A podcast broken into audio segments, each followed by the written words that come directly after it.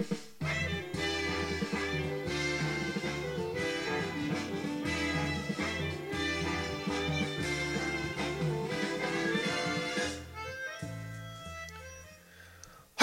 ー、モレン鉄のスライディングキャッチのお時間でございます。皆様いかがお過ごしでしょうか？この番組はですね、えー、主にプロ野球のお話、千葉ロッテマリーンズと横浜ベイスターズ、えー、ちょっと千葉ロッテマリーンズ分が強めになってます。それと、謎のスポーツ、金ボール、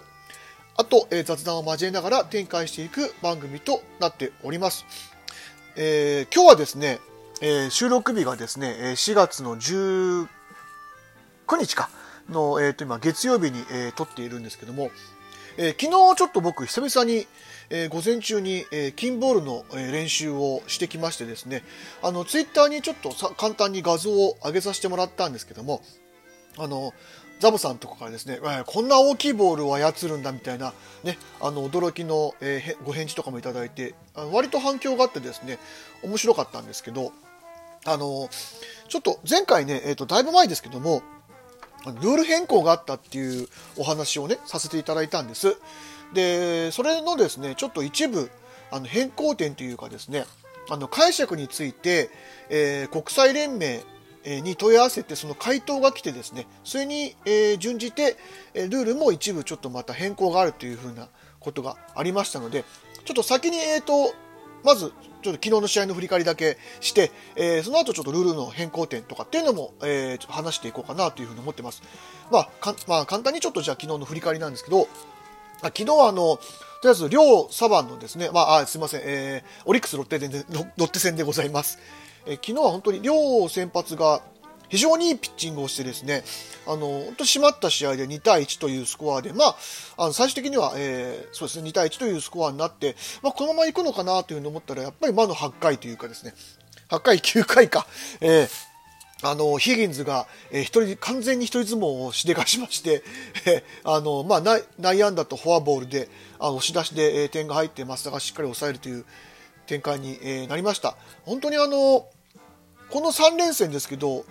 先発は全員まともな仕事してるんですよね、オリックスは。ただ、あの、本当にあの、中継ぎ以降が試合を壊しちゃってるっていうのの、まあちょっと、負のパターンに陥ってるような感じですね。まあ、ここの整備が、その重要な課題にこの、まあこれからなっていくんだろうというふうに思います。あと、やっぱり、あの、エラーが多いですね。はい。あの、まあ、これちょっと前の収録でも言いましたけども、エラーが多くて、まあ、そこが、やっぱりちょっと足を引っ張ってる直接点につながってるあのケースがすごく多いです。あの、ここを直さない限り、ちょっとオリックスの浮上の目っていうのがなかなか出てこないかなという、あの、アダム・ジョーンズにね、ちょっと当たりが出てきたのは良かったんでしょうけど、こっから先、ちょっとね、あの、打力でなんとかっていうチームでもないないっぽいですかね、今ね。はい。なので、ちょっとこの辺の守備、いわゆる守備と投手力っていうのを、特に後ろですよね。をしっかりしていかないと厳しいのかなという気がしました。あの、ロッテに関しては、まあ、ちょっと、あの、終盤とかで点差が敗退とかもしたので、まあ、増田はあまり使わずに、まあ、昨日はね、あの、登板してしっかりセーブを上げてくれましたけども、使わずに済んでるっていうのは、大きいかなと思います。まあ、ロッテに関しても、やっぱり平井の中継ぎがいないのでね、この辺の整備をしっかりできれば、あの、もうちょっといい順位に、ね、おかげさまで、あの、貯金1にもなりましたし、あの、ね、あの頭の5連敗がどうな、どうだったんだっていうぐらいのね、今、あの、勝ちっぷりですので、まあ、とりあえず、うちの、ね、勝ち方としては、その少ない点、まあ、点でいかに投手力とか守備力も含めたミスをしない野球で勝っていくかっていうところになっていくのでね、まあ、16点取った試合もありましたけど、基本的にはああいう感じでバカスカ打ち勝って勝つっていうチームではないですから、はい、この辺りもしっかりまた練習とかをしながら、まあ、明日からの、えー、この日本ハム戦ですね、えー、に、えー、しっかり準備をしていただきたいと思います。はい。えー、ですいません。ちょっと野球の話はこのぐらいにして。はい。えっ、ー、と、こっから先はですね、すいません。ちょっと金ボールをやってる方じゃないとなかなかついていけない話だと思うので、あの、大変申し訳ないですけども、えー、ちょっと置いてけぼりな感じになっていくと思います。はい。えー、ご了承いただけると幸いでございます。はい。えっ、ー、と、まずですね、一番、まあ、あの、多分そのやってる方が気にされてたっていうのが、その、ウォーキングがなくなって、なんかイリーガルトラベリングが増えたぞっていうところになってたと思うんです。で、えっ、と、前の解釈だとですね、えーとりあえず3人目が、えーボールに、あ、そうディフェンスですよね。打って、えレシーブしたチームが、え3人目が触った時点で、あの、もうそこから動けないっ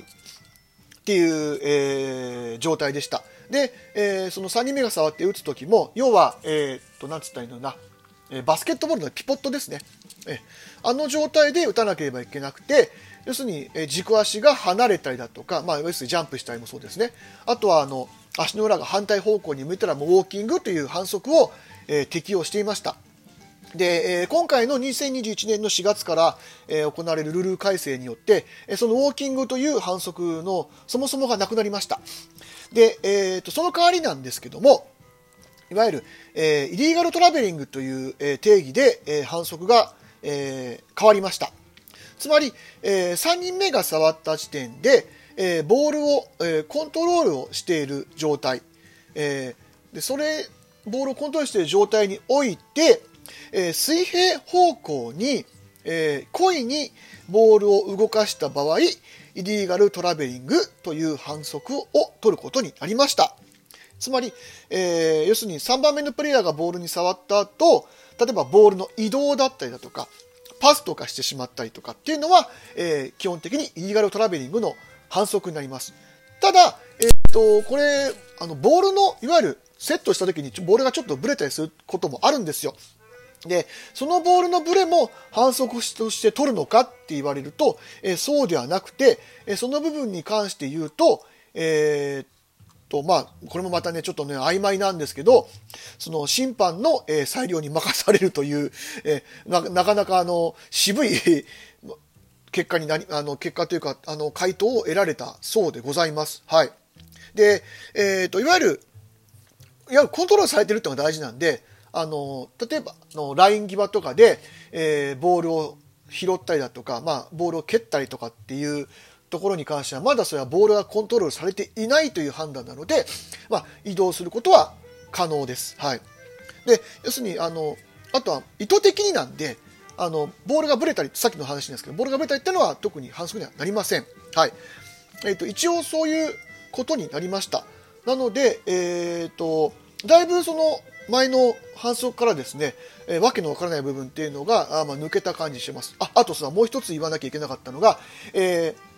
高さですね。上下方向のボールの移動に関しては、えーな反則、イリガルトライビングではないという、えー回答を得られたので、えー反則とはなりません。はい。えーということになりました。はい。あとは、えっ、と、まあ、ほぼ、前と変わりはそんなにないんですけども、えーなんだっけな、えーそうそう、えーコールミスとかも、えー前と変わりはありません。それと、えーユニフォームを作るときに黄色は、えー、とやめてくれということですね。それと、あとは、えっ、と、そうコンタクトミスね、大事なところです。すみません、忘れてました。コンタクトミスなんですけども、えー打つ打った際に、えーボールが、えー自プレ自分のプレイヤーの頭だったり指だったり当たってしまって、えー例えば横とかに軌道がずれたとします。その時に、えーと上向きのヒットになって、えいなければ、はい、えーコンタクトミスの反則を取るということになりました。はい。これコンタクトミスなのかなっていうふうに正直僕思うんですけど、どっちかっていうと、ダウンワードヒットというか、そっちの方の話かなっていうふうに思ったんですけど、まあどっちにしても反則は反則なんで、はい。打った後の反則っていう形になるので、ただ、あの、一つ気になるのは、そのダウンワードヒットとコンタクトミスだと、あの、ヒットインをする場所が変わってくるんですよね。はい、だからこの辺のところはどうなのかなっていうのもちょっとまだ気になるところでございましてですね、はい。えーなんとも言い難いところなんですけどもまあしょうがないですね。これはあのやっていくしかないかなという気はします。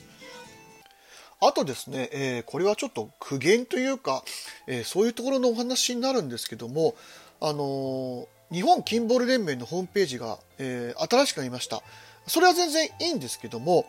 その新しく、えーなったホームページにですね、えー今回のルール改正だったり、その、えールールのその解釈の変更みたいなところは、えー載ってないんですよ。で、前回、そのレフリーミーティングというか、そういうのに参加した人に対して、えー解釈の違いがこうなりましたというのと、あとルール改正の改訂版というので、えー、添付ファイル付きのメールは送られてきたんですけども、えー、その、キンボールの、えー、オフィシャルのホームページにはそれは、えー、載ってません。で、どこに載ってるかというと、このキンボール連盟の、えー、Facebook のページに一応ガイドラインみたいな形には載ってるんですね。で、えっ、と、Facebook って全員が見れるわけではなくて、登録している人しか見えないわけですよ。で、ルールっていうのは、その競技をする人全員が知っていなければいけないものですよね。なので、その全が見れるようなところに書いてなくて、そのリンクにしか、えー、しかもリンクの一部の記事にしか、えー、ルール改正の話が出てないっていうのは、これはちょっといかがなものかなというふうに僕は思っているので、できれば、あの、早急にですね、キンボールのホームページの方に、えー、ルール改正の、えー、詳細みたいなのは載せてほしいなというふうに、え思う次第でございます。これ大事なことなんでね、あの、ルールがわからないと、結局この後の練習とか指導とかするときに、あの、みんな迷うし、みんな困るんですよ。なので、そういうところはしっかりやってほしいなというふうに思います。本当に変な話、このルール改正が出た時に、あの、ちゃんとここにルールの改正っていうのは出しておくべきだと僕は思うんで、はい、その辺のところはしっかりしてほしいなという一、えー、個人のキンボーラーとしての、えー、感想でございます。はい。えー、そういうわけで、えー、こんな感じで締めるのもなんですが、今日は以上になります。森エンテスでした。お聴きいただきましてありがとうございました。